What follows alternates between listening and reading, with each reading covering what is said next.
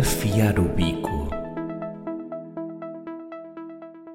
Caríssimos ouvintes da Rádio Esmai e sejam bem-vindos ao primeiro episódio do Afiar o Bico, o tema escolhido para o mês de maio. No início do mês, no dia 3, celebrou-se o Dia Mundial da Liberdade de Imprensa e, portanto, pareceu-nos relativamente pertinente, depois de um mês a discutir a liberdade, mergulharmos sobre o jornalismo, os mediatismos e as fake news e sabe-se lá mais para onde é que estas conversas nos vão levar. Para isso, vamos ter convidados nesta conversa, um jornalista já com uma carrada de anos de experiência e um estudante de jornalismo. Vamos falar com cada um deles à vez e vamos começar por Pedro Mesquita, que é a voz claramente mais experiente desta conversa. Bom dia, Pedro. Muito obrigada por teres aceito o convite. Ah, claro, tinha de aceitar. Tinha de aceitar. Muito obrigada. Acho que a minha primeira curiosidade é saber o que é que mudou no ser jornalista desde que tira... Vou tratar-te por tu, não sei. Claro, vamos tratar-nos por tu. uh, desde que tiraste o curso até agora. Um, mudou tudo e não mudou nada. Ou seja, uh, o objetivo é o mesmo: é informar e informar de uma forma rigorosa. Chegar às notícias, um, informar as pessoas de facto da forma mais rigorosa possível e independente também. Esse é o objetivo e esse mantém-se. É esse o objetivo do jornalismo em si. Depois tudo mudou desde que eu cheguei, desde que eu cheguei, não tanto do curso, mas depois quando entrei na Renascença, porque já sou, como dizia, já tenho uma carrada de anos e não é só uh, de carreira. E, e para, há coisas que não imaginas, mas quando eu cheguei à rádio, uh, era mesmo no finalzinho, mas ainda se escrevia com máquinas de escrever, por exemplo eu ainda, ainda bati notícias uh, na máquina de escrever, que alguns de vocês se calhar já nem sabem bem o que é, a não ser os museus. Um, Só os barulhos que elas fazem. Exato. Uh, lembro de ter feito uma madrugada. Uh, foi, eu, eu, não escrevi muito tempo, na verdade não escrevi muito tempo à máquina, foi durante pá, aí umas semanas, porque depois começaram a chegar os computadores ainda muito, muito rudimentares, mas foi logo a seguir. Mas, portanto, ainda escrevi à máquina de noticiários, uh, as notícias chegavam por telex, não havia internet, não havia telefones móveis. Um, as reportagens eram feitas em cassete, que é aquele objeto que para vocês também é estranho, a não ser, pronto, agora já vão vendo, porque tanto vos falam disso que já, já vão ver o que é que é, mas gravávamos em cassetes, uh, os noticiários eram gravados na rádio em bobina, uh, e agora é tudo digital. Uhum. Depois, o que é que mudou mais? Um, mudou que um, eu, eu, eu, eu, quando entrei na rádio, a rádio e a comunicação social estavam numa fase de grande, grande expansão. Ou seja, davam-nos as condições todas para poder fazer um bom trabalho. Foi quando se começou a viajar, as coisas eram caras, as viagens eram caras, mas nós íamos aos sítios. Eu fui, eu acompanhei Timor-Leste, só para também me conhecerem um pouco mais. Eu acompanhei Timor-Leste, por exemplo, e lembro lá, fui para aí umas 10 vezes, não sei, cheguei lá a passar dois meses seguidos, e aquilo era, imagino, não era eu que pagava, mas imagino que fosse um balúrdio uh, para uma rádio. Mas era um investimento daqueles que, que era importante fazerem. Uh, fiz muitas viagens ao longo da carreira. E, e o, o, que estamos agora um, a acompanhar, a viver, é algo de muito diferente. Ou seja, e é a parte mais preocupante da história, é que um, a comunicação social está em crise financeira, começaram a emagrecer as redações, e já não se pode ir a todo lado. Muitas vezes há, por exemplo, acordos entre, entre uma rádio, por exemplo, a Agência Lusa, ou, ou um jornalista da SIC com, que faz também trabalhos para a Renascença. Ou seja, deixou de haver hipótese de mandar com tanta frequência jornalistas para fora. Uhum. E mesmo nas reportagens cá dentro, porque os meios digitais um, evoluíram de tal forma que muitas vezes quase não é, entre aspas, porque eu acho que é, mas já quase não é necessário irmos aos sítios para termos acesso à informação que nos dão, não aquela que nós procuramos. E aí é que está a questão. E é essa parte preocupante. É que, por exemplo, eu hoje vou participar, uh, é o dia anterior à Cimeira uh, Social da União Europeia, por exemplo, eu vou estar presente, aqui no Porto, uh, mas podia, na verdade, segui-la à distância, através de, de, de um, eu creio que é pelo YouTube, ou coisa assim do género. Ou seja, é mais fácil, poupa-se dinheiro, as rádios poupam, as rádios, as televisões, os jornais poupam dinheiro em não mandar lá, mesmo sendo no Porto. o jornalista está liberto para fazer outras coisas ao mesmo tempo e tem acesso à informação que nos dão. Sim, até neste questão... último ano isso deve-se ter tornado ainda mais óbvio, o não precisar é ir aos sítios. É assustador, porque nós temos acesso à informação que nos dão, mas não temos grandes hipóteses de fazer perguntas. Uh, e mesmo que façamos perguntas, às vezes é tipo na lista aparecemos, dá para fazer uma pergunta, uma conferência de imprensa. Antigamente nós estávamos lá e fazíamos as perguntas que queríamos. Agora temos de pensar em duas ou três perguntas antes, a pessoa responde, mas depois não há contraditório, porque não se pode voltar a insistir que não respondeu à pergunta, por exemplo. Uh, tudo isso é mais complicado. E, um, ehm, Inês, é fundamental, primeiro, para um jornalista fazer o contraditório, e isso está a acontecer cada vez menos, e é preciso ir aos sítios. Não basta vermos pela, pela, pelo, pelo, pelo, telemóvel que vai chover e dizer aos ouvintes que vai chover hoje. Também é preciso, quando lhes dizemos que está mau tempo, irmos à janela perceber se está realmente mau tempo. Claro. Pronto. E, e, e, isso, eh, a evolução foi assim. Houve um grande, grande, grande desenvolvimento de meios, conteúdos, a rádio está mais. Info... Eu estou a falar da rádio porque é na rádio que trabalho, mas Sim. os jornais e todos é a mesma coisa. Estamos muito mais informais, chegamos muito mais às pessoas, houve desenvolvimentos fantásticos, eh, tecnológicos e, e, e mesmo na forma de comunicar, mas depois, um, e essa é a parte preocupante, estamos com muito menos acesso uh, à informação uh, que nós procuramos. A que nos dão é cada vez mais. Que nós procuramos é menor, não há meios para ir, a, estamos em crise. Pois, e eu não sei se os jovens todos que andam a ir para os cursos de jornalismo e de comunicação no geral têm primeiro noção destes backgrounds e segundo a consciência de que estão nesta era de mutação e de vantagem ou desvantagem, depende do ponto de vista, tão grande. E isso acho que engata na minha segunda questão, que é o que é que achas que está a atrair tanta gente para estes cursos se depois acabam por ir desempenhar funções que nada têm a ver com o jornalismo, muitas vezes? Ora bem, o primeiro ponto, uh, o facto de estarmos em crise não quer dizer que não tenha esperança no futuro. Uhum. Uh, e tenho. E compete aos jornalistas tentarem mudar isto por dentro, e portanto acho que todos os bons jornalistas são bem-vindos, ou todos os futuros bons jornalistas são bem-vindos, podem ter maior ou menor dificuldade em arranjar emprego. Já no meu tempo era assim, às vezes são questões de oportunidade, etc., e, e das pessoas uh, se mexerem. Não sejam apáticos, uh, que se mexam bem, que tentem tudo por tudo.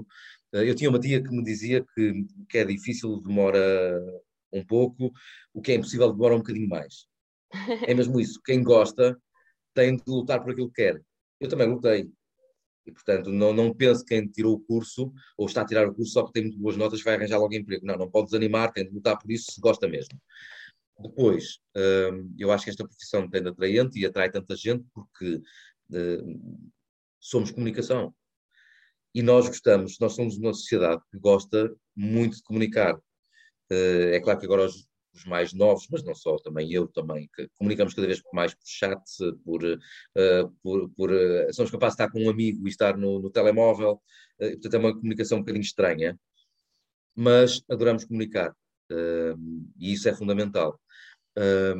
e depois também, atrai, atrai por isso, porque as pessoas gostam de comunicar, também acho que é um meio, e também já a mim me seduziu, é um meio onde, se tivermos um pouquinho de sorte também, permite fazer conhecer outros mundos, eventualmente, mas, sobretudo, permite, eu, para mim é parte fantástica da, da profissão, permite conhecer pessoas interessantes. Algumas não são, claro, mas há muitas pessoas interessantes que, que eu fui conhecendo ao longo da minha carreira e que marcaram a minha vida e que valem, valem mais do que um ordenado. Ordenado, há, há uma coisa que eu quero dizer: ganha-se mal como jornalista. Não é por aí quem está a tirar o curso não pense que vai ser, ou pode vir a ser, mas é uma questão de sorte, ou de sorte, de habilidade, tudo isso.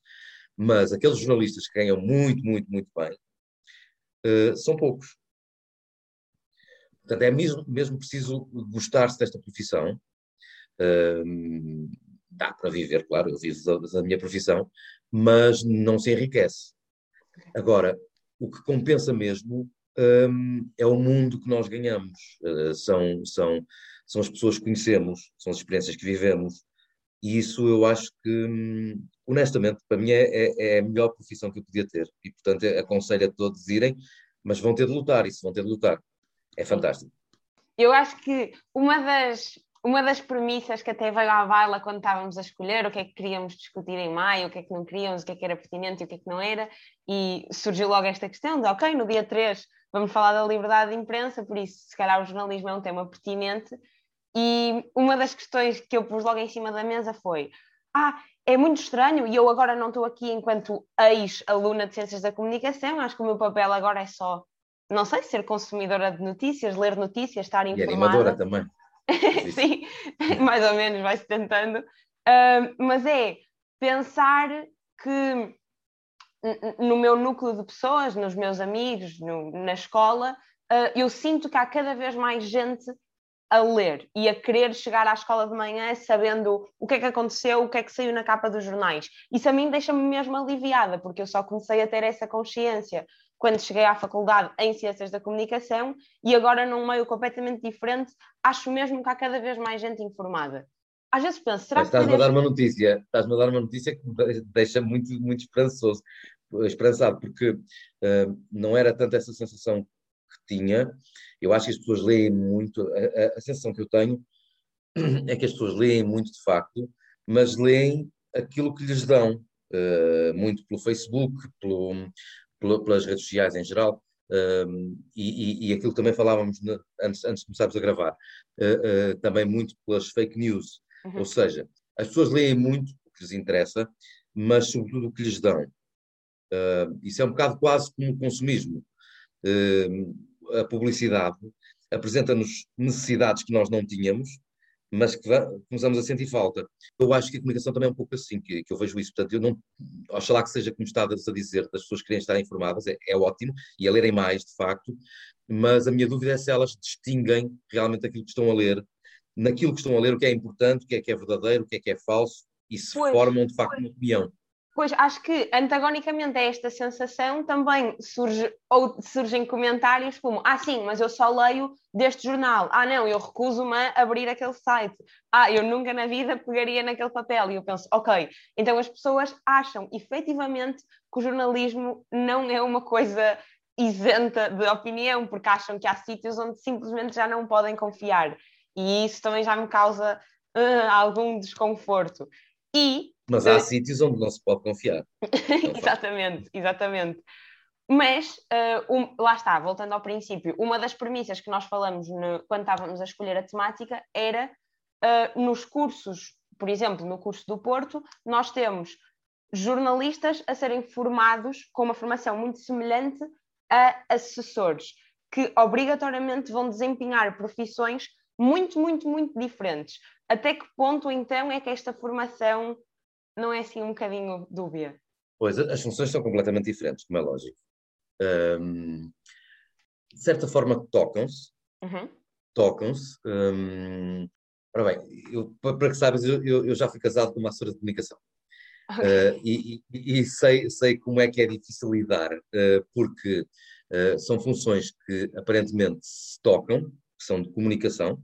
Claro. Nós comunicamos notícias, eles comunicam informação que querem que seja transmitida, por exemplo, pelos jornais, ou tentam evitar que os jornalistas, obviamente, tenham acesso a algumas informações que são menos, menos uh, uh, agradáveis. Pronto. Mas, na verdade, tudo isto passa pela comunicação. Portanto, acho que há, de facto, alguns vetores comuns entre as duas profissões, mas, de facto, depois concordo contigo que são antagónicas. Nós tentamos fazer contraditório tentamos informar de uma forma limpa, um, e rigorosa e aberta, transparente, etc. Uh, um assessor de comunicação trabalha, veste uma camisola e, portanto, não é independente. Nunca um jornalista pode pensar que um assessor de comunicação é independente, que o assessor de comunicação é pago por uma empresa, por uma entidade, e, portanto, é o rosto dessa empresa. E uh, até pode passar, e geralmente até passa, informação rigorosa, fidedigna, mas de certezinha que dali não vem nada que seja menos bom para a entidade que representa. Uhum. Isso é certinho. E o assessor de comunicação às vezes também funciona como um travão uh, ao jornalista. É um intermediário, muitas vezes faz uma barragem daquilo que interessa daquilo que não interessa. Muitas vezes não faz mesmo, e é esse o objetivo. Agora, se calhar é interessante um jornalista uh, também aprender algo de, de, de, da carreira de assessor, até para saber defender. E um assessor é bom também saber como funcionam os jornalistas para tentar também cumprir a sua missão de uma forma mais eficaz, não é? Sim, acabam por, por ser complementares no desempenhar da sua profissão. Um depende Sim, de do outro, forma. acho eu. Sim, um depende do outro. Sim, anda, entre aspas, andam a sugar-se um ao outro, é tipo, tipo mosquito, sabes, que andam a tirar o sangue. O assessor de comunicação tenta tirar partido dos jornalistas. Os jornalistas não se devem deixar tirar partido. Uhum mas também tentam obter informação e, portanto, também vão tentar ir eh, picar do outro lado. Uhum. Portanto, acaba por ser um jogo interessante, mas em que cada um deve saber o seu papel, sobretudo o jornalista.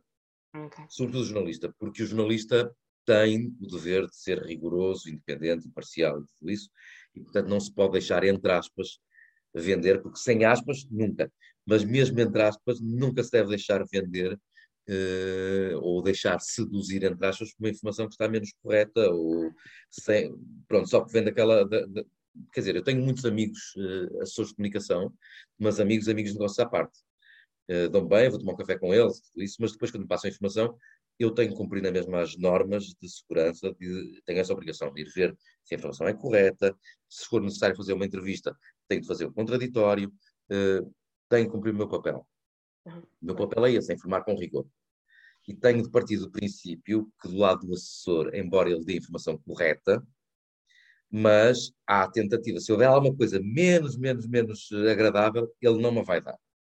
O que seria também ilegítimo, incorreto da parte dele, porque ele está a trabalhar para uma entidade e é pago por essa entidade. Ele veste aquela camisola. É a mesma coisa que um jogador do Porto, mas que de coração é benfiquista, chegar ao campo e não jogar porque tem coração benfiquista. Não pode, não deve. Não é? É isso. É, é estranho pensar uh, que há tantos paralelismos entre o, o que um jornalista tem de fazer e o que, por exemplo, um criativo também tem de fazer, que é estar sempre alerta. E isso, como estavas a dizer agora, de ok, ok, não posso deixar escapar esta informação, não posso dar isto. No fundo, nós também somos estimulados para isso, que é ok, estamos numa paragem de autocarro, vamos olhar à nossa volta, vamos ver o que é que, o que, é que se pode tirar daqui, que sumo é que podemos levar para casa. É engraçado. Mas olha que há uma regra, que estavas a dizer isso, tocam os criativos e os jornalistas. Um, e eu aqui frisei sempre a necessidade de haver rigor. Mas um jornalista deve mesmo ser um criativo. Ou seja, uma pessoa pode ser criativa sendo rigorosa, eu posso dar os factos todos corretos, mas saber embrulhar uma notícia de forma a que seja apelativa. Uhum. Ou não. Posso ser um cinzento e, e, sair tudo muito rigoroso, mas não é apelativo. Uhum. Ou seja, ao fim de dois minutos ninguém está a acompanhar a notícia. Uh, há muitas formas de dizer a mesma coisa de uma forma correta. De, de, de, há muitas maneiras de dizer uma coisa de uma forma correta. Eu posso, de facto, dizer tudo correto, mas ser apelativo na forma como apresento, no tom de voz, na, nos, nas, nas, frases serem mais curtas ou mais compridas, de serem títulos mais apelativos ou não, e tudo e dentro do rigor, percebes? Ou seja, eu acho que o jornalismo aí toca-se muito com a publicidade, eh, porque a publicidade também não tem de ser enganosa. A publicidade pode ser, pode ser, geralmente tenta vender um produto, não é? Nós tentamos, entre aspas, vender a notícia. Ou seja, dois órgãos de comunicação social apresentam a mesma notícia, um pode apresentá-la de uma forma muito cinzenta, eh, com frases muito longas, pouco apelativa, que toda a gente desliga ao fim de dois minutos, e a outra, a rádio, com o mesmo rigor, mas saber uh, apresentar a notícia muito bem embrulhada, uh, até com reações, com análises, com isto, com aquilo, com sons mais curtos, com frases mais curtas, etc. E aquilo vender mesmo, as pessoas estão interessadas em ouvir. Uh, a informação é um negócio também independente, mas é um negócio. E uma rádio quer que a sua informação seja muito ouvida, obviamente. Porquê? Porque as pessoas uh, confiam nela, mas porque se sentem, uh, se sentem bem informados e, e porque sentem, uh, sentem prazer a ouvir as notícias naquela, naquela órgão de comunicação social. Isso depois vai fazer, se houver muitas audiências, obviamente vai haver mais procura de publicidade na rádio. Uhum. Portanto, nós, a informação também é um produto. Claro. Não nos enganemos. Só que é um produto que deve ser, tem de ser rigoroso. Mas pode, pode do meu ponto de vista, deve ser criativo. Tu, tu andaste a estar com comunicação social, mas tu podes estar numa manifestação ou num incêndio, por exemplo. estás no incêndio a descrever o que vês e dizes que uh, tens a informação que morreu uma pessoa, que ainda está gente dentro de uma casa, uh, etc., e que a casa ainda está a arder.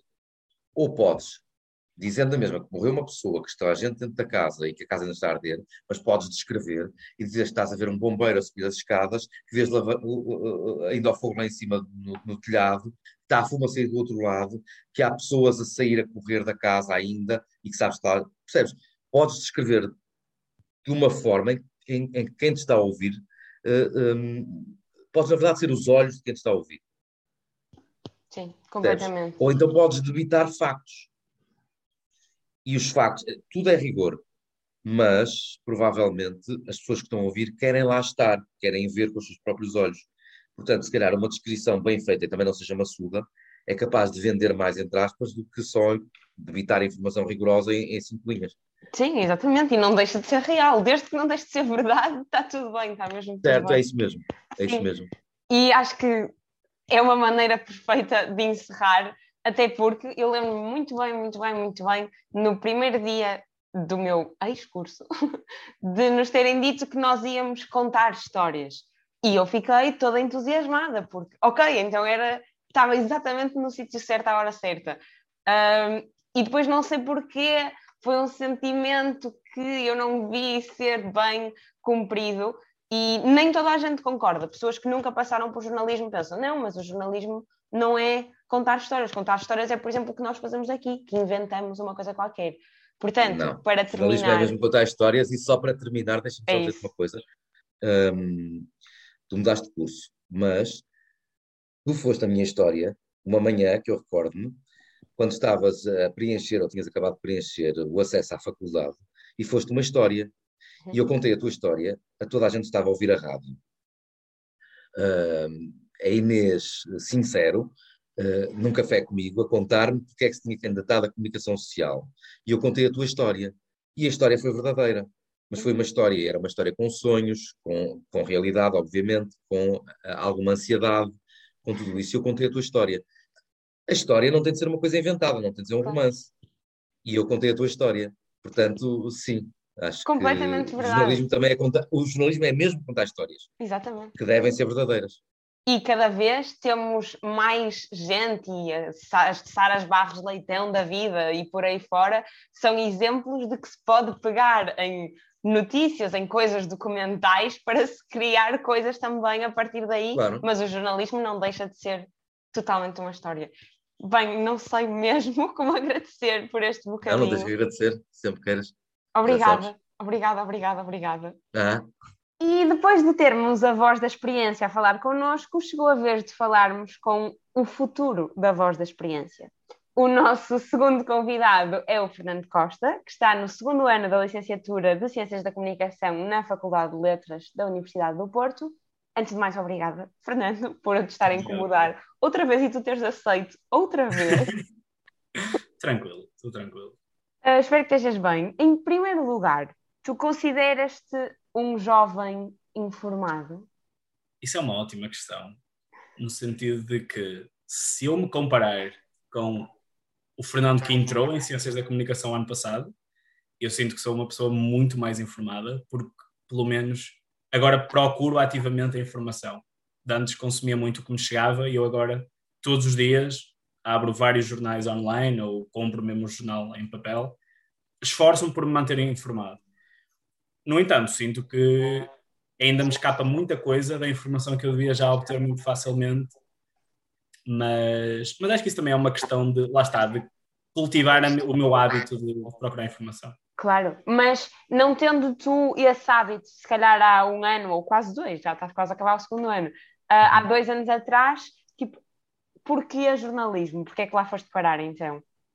Sim, eu vou ser completamente honesto. Eu, muito do que, me, do que me chamou para o jornalismo em si foi, eu consumia jornalismo, não tanto generalista, vamos dizer assim. Uhum. Eu lia muito sobre eh, coberturas de concertos, lia muito sobre cinema, lia muito sobre música no geral, sobre arte no geral. Então foi um bocado por aí que me chamou.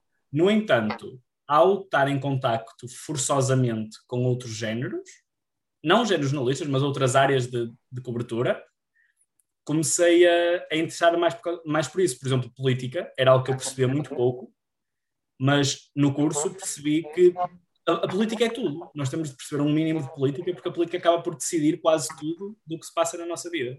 Uhum. O que é que gostavas e, de fazer? Tu tens noção disso ou ainda não? Eu gostava muito de trabalhar em imprensa ou online ou papel mesmo, porque gosto muito de, de escrever em si. E embora se escreva para rádio e para televisão, claro, é um escrever mais limitado, porque temos aquele X tempo para dizer as coisas, temos aquela informação que tem de passar o mais rápido possível e da forma mais fácil possível. E embora isto da facilidade e da acessibilidade também seja uma coisa da imprensa escrita, há mais a liberdade para darmos o nosso estilo à coisa. Uhum. Claro, claro. Eu e... acho que percebo o que tu estás a dizer. e, então, e diz-me uma coisa: tu estás quase a acabar o segundo ano, como estávamos a dizer agora, há uhum. alguma coisa, isto é uma pergunta mesmo genuína, por acaso, há alguma coisa que tu achas uh, imprescindível fazeres ou tentares fazer antes de acabares o curso e que ainda não fizeste? Ora bem, que ainda não fiz. Há uma coisa, isto pode parecer uma coisa super, super banal e pode roçar o, o estranho. eu, eventualmente, eu vou ter de fazer uma notícia de desporto eu vou ter de fazer qualquer coisa de desporto porque eu sinto que é tão fácil fugir e há, por, por alguma razão, nós temos opcionais de cinema, temos opcionais de economia, uhum. temos... mas o desporto fica sempre à parte e nós, enquanto jornalistas, nunca sabemos se um dia não vamos ter de ver um jogo de futebol e cobrir aquilo. Eu sei, parece uma coisa estranha, uma coisa mesmo redutora, mas foi, era uma coisa que me preocupava. Como é que eu vou escrever sobre ténis eu não faço a mínima ideia como é que se escreve um, te um texto jornalístico de ténis. Não faço a mínima ideia. Ok. E nós, no futuro, tendo em conta que o jornalismo está numa fase assim um bocado difícil, podemos não poder escolher o que vamos fazer. Eu posso ter uma editoria de economia, mas eu escolhi uma opcional de economia política para ter pelo menos noções do que ia falar. Agora, desporto, não há absolutamente nada que foque em desporto. Acho que é assim uma área um bocado órfã do jornalismo. Ok, mas não acha. Será que o jornalismo. E, obviamente, agora vou puxar a brasa à minha sardinha também, porque tenho, acho eu, de tentar fazer alguns paralelismos, mas uh, não achas que se calhar essa fragilidade do curso ou do, dos teus interesses também uh, não é, à semelhança, por exemplo, das áreas artísticas, uma cena que tu possas fazer paralelamente? Ou seja, ah, ok, eu não sei escrever sobre desporto porque nem é uma área que me interesse muito. Posso fazê-la autonomamente para uma entidade paralela, já que a escola assim não o pede. Sim, isso, isso faz todo sentido, faz todo sentido o que estás a dizer. E como lá está, como cultura, nós falamos de cultura no curso, por exemplo, eu tenho cinema, mas é cinema, também não falamos de música, etc. E, e eu vim para o jogo também por causa disso. E, e, faz um bocado de sentido nisso, mas lá está, foi uma coisa que eu, e talvez só me tenha apercebido agora, nunca fiz. Curiosamente, já escrevi sobre política, já escrevi sobre economia, já escrevi sobre até mesmo áreas dentro da cultura, que é o que eu escrevo mais. Já escrevi sobre dança, que é uma coisa que eu não, não conhecia, simplesmente. Mas desporto fugiu-me sempre. Ou se calhar fui eu que fugi do desporto e só reparei agora. Ok, não parece uma resposta sensata e saudável e uma aposta a fazer, I guess. Ok, vamos entrar então aqui nos temas mais complexos, porque não sei, acho que sendo o mês que é e pedindo a liberdade de imprensa, obviamente, para se falar das censuras e de tudo o que é menos bom, a minha uhum. primeira questão é: o que é que tu vês, tu que agora te dizes um consumidor de notícias mais do que sempre foste, o que é que tu vês a ser feito no jornalismo hoje em dia que tu, enquanto profissional, achas que não queres bem fazer assim? Há, há, várias coisas, eu vou tentar ser sucinto, há várias coisas que, que ultimamente me têm incomodado um bocado que eu tenho reparado, que é, em primeiro lugar, vejo, se compararmos, por exemplo, uma mesma notícia em vários meios de comunicação diferentes, uhum. muitas vezes a notícia é exatamente igual. Ou seja, parece que se pegou no comunicado da Lousa ou o que for e pôs-se na notícia e lançou-se. Ou para ser o primeiro a lançar, ou para mas parece, parece uma estratégia um bocado preguiçosa porque não estamos a focar para quem queremos focar, porque aquilo é sempre direcionado a alguém. Nós sabemos quem é o nosso público-alvo. Se eu tenho um certo jornal, eu sei quem é que o lê. Se, por exemplo, eu vou dar um exemplo que, que, pronto, vale o que vale. O CM, eu não concordo com o que o CM faz, mas o CM direciona a forma de escrever as coisas para o público que tem. Porque se eu concordo que aquilo é o jornalismo que eu quero fazer um dia, provavelmente não. Mas a verdade é que funciona para o público que tem, porque as pessoas querem ler aquilo. Uhum. E depois entramos no segundo problema, que é se calhar o contrário do que eu estava a dizer antes. Escreve-se muito. O que, o que, por exemplo, nós agora lemos muito. As pessoas deixaram de ler jornais. E um bocado da crise do jornalismo neste momento é um bocado isso, porque as pessoas vão às suas redes sociais, leem o livro e o título, e é aquela informação que absorvem. E então os jornais estão a reorientar as, as suas estratégias para os leads. Ou seja, no livro tem que estar, e nada contra isso. Só que o lead não pode perder a essência da notícia e não pode ser um lead clickbait para as pessoas irem ler o resto, porque muitas vezes as pessoas não fazem o clique. Então, leem o clickbait e assumem que aquilo é notícia, e muitas vezes não é. Portanto, eu acho que uma coisa que se devia mudar um bocado era adaptar às redes sociais, sem dúvida, porque se o público não vai ter aos jornais, os jornais têm de ter com o público, e é lá o palco grande, mas ter cuidado com o lead. As pessoas provavelmente não vão fazer clique. As pessoas estão nas redes sociais, não querem abrir a notícia, as pessoas querem absorver tudo naquelas duas frases. Logo, temos de pôr nas duas frases o que é importante e não o que chama a atenção, mas o que é efetivamente a notícia.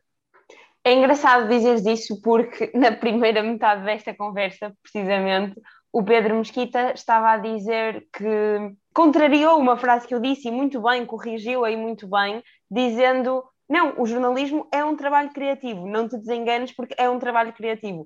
Principalmente aí no ponto que tu estás a tocar, que é a criatividade é precisa para tu adaptares um, um exato mesmo comunicado de imprensa que sai igual para toda a gente uh, ao teu público, a quem te vai ler da maneira mais apelativa possível, sem nunca mentir.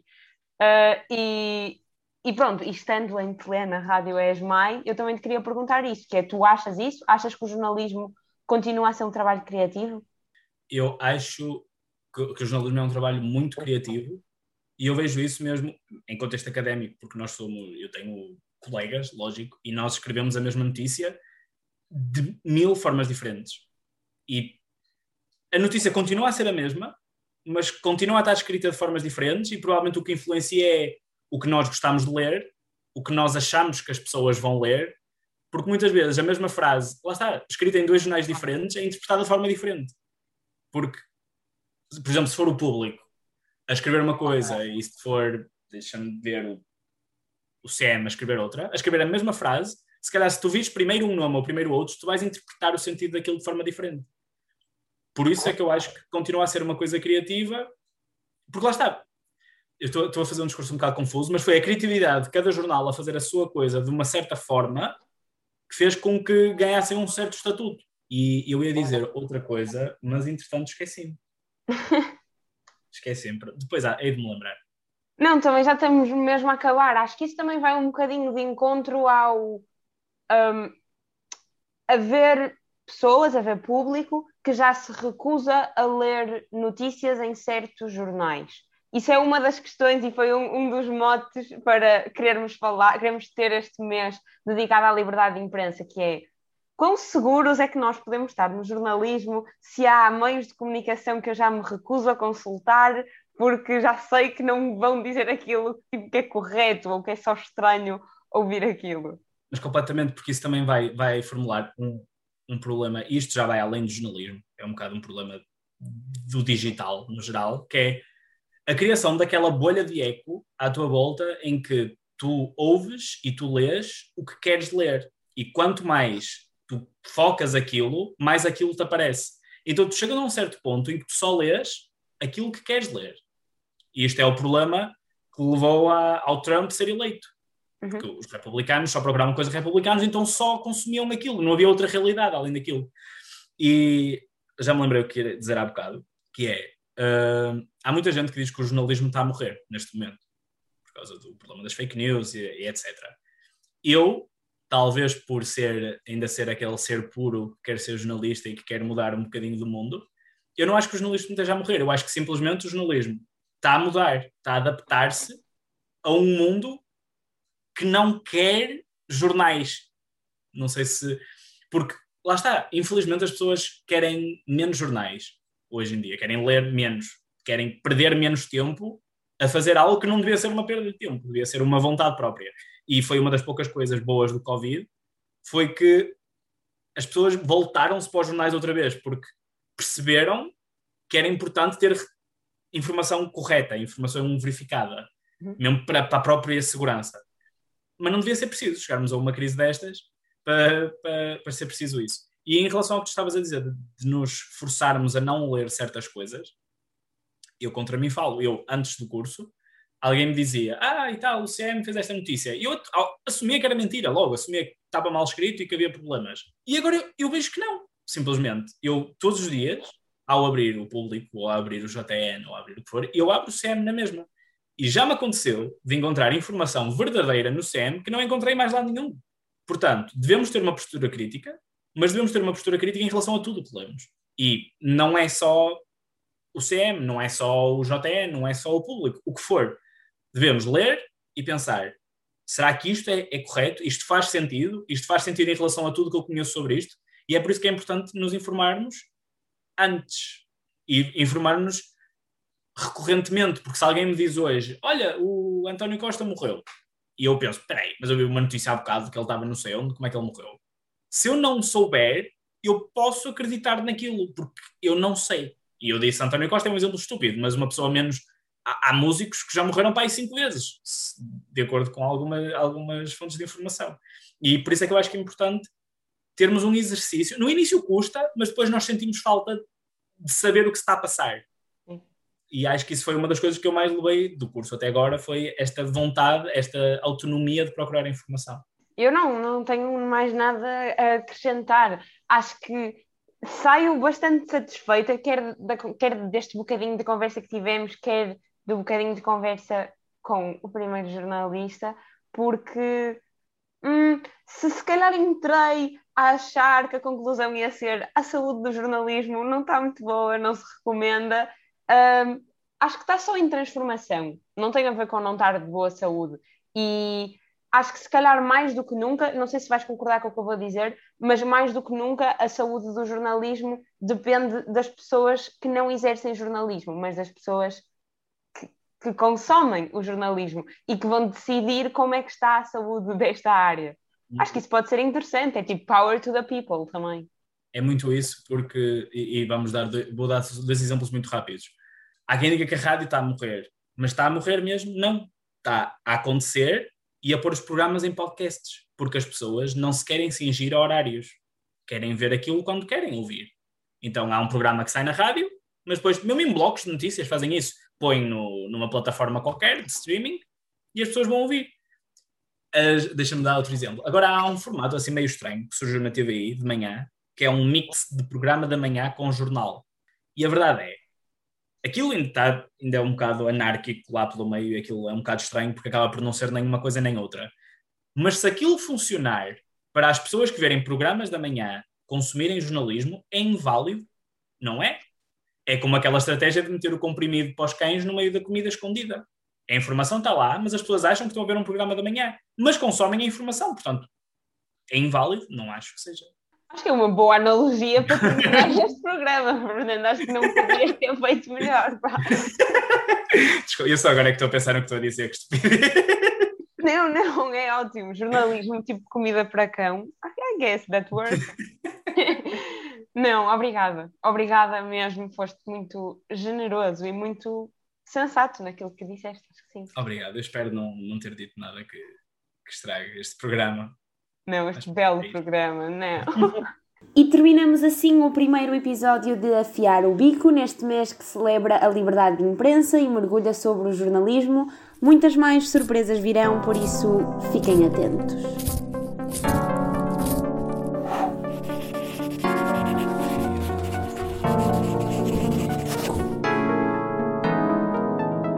Afiar o Bico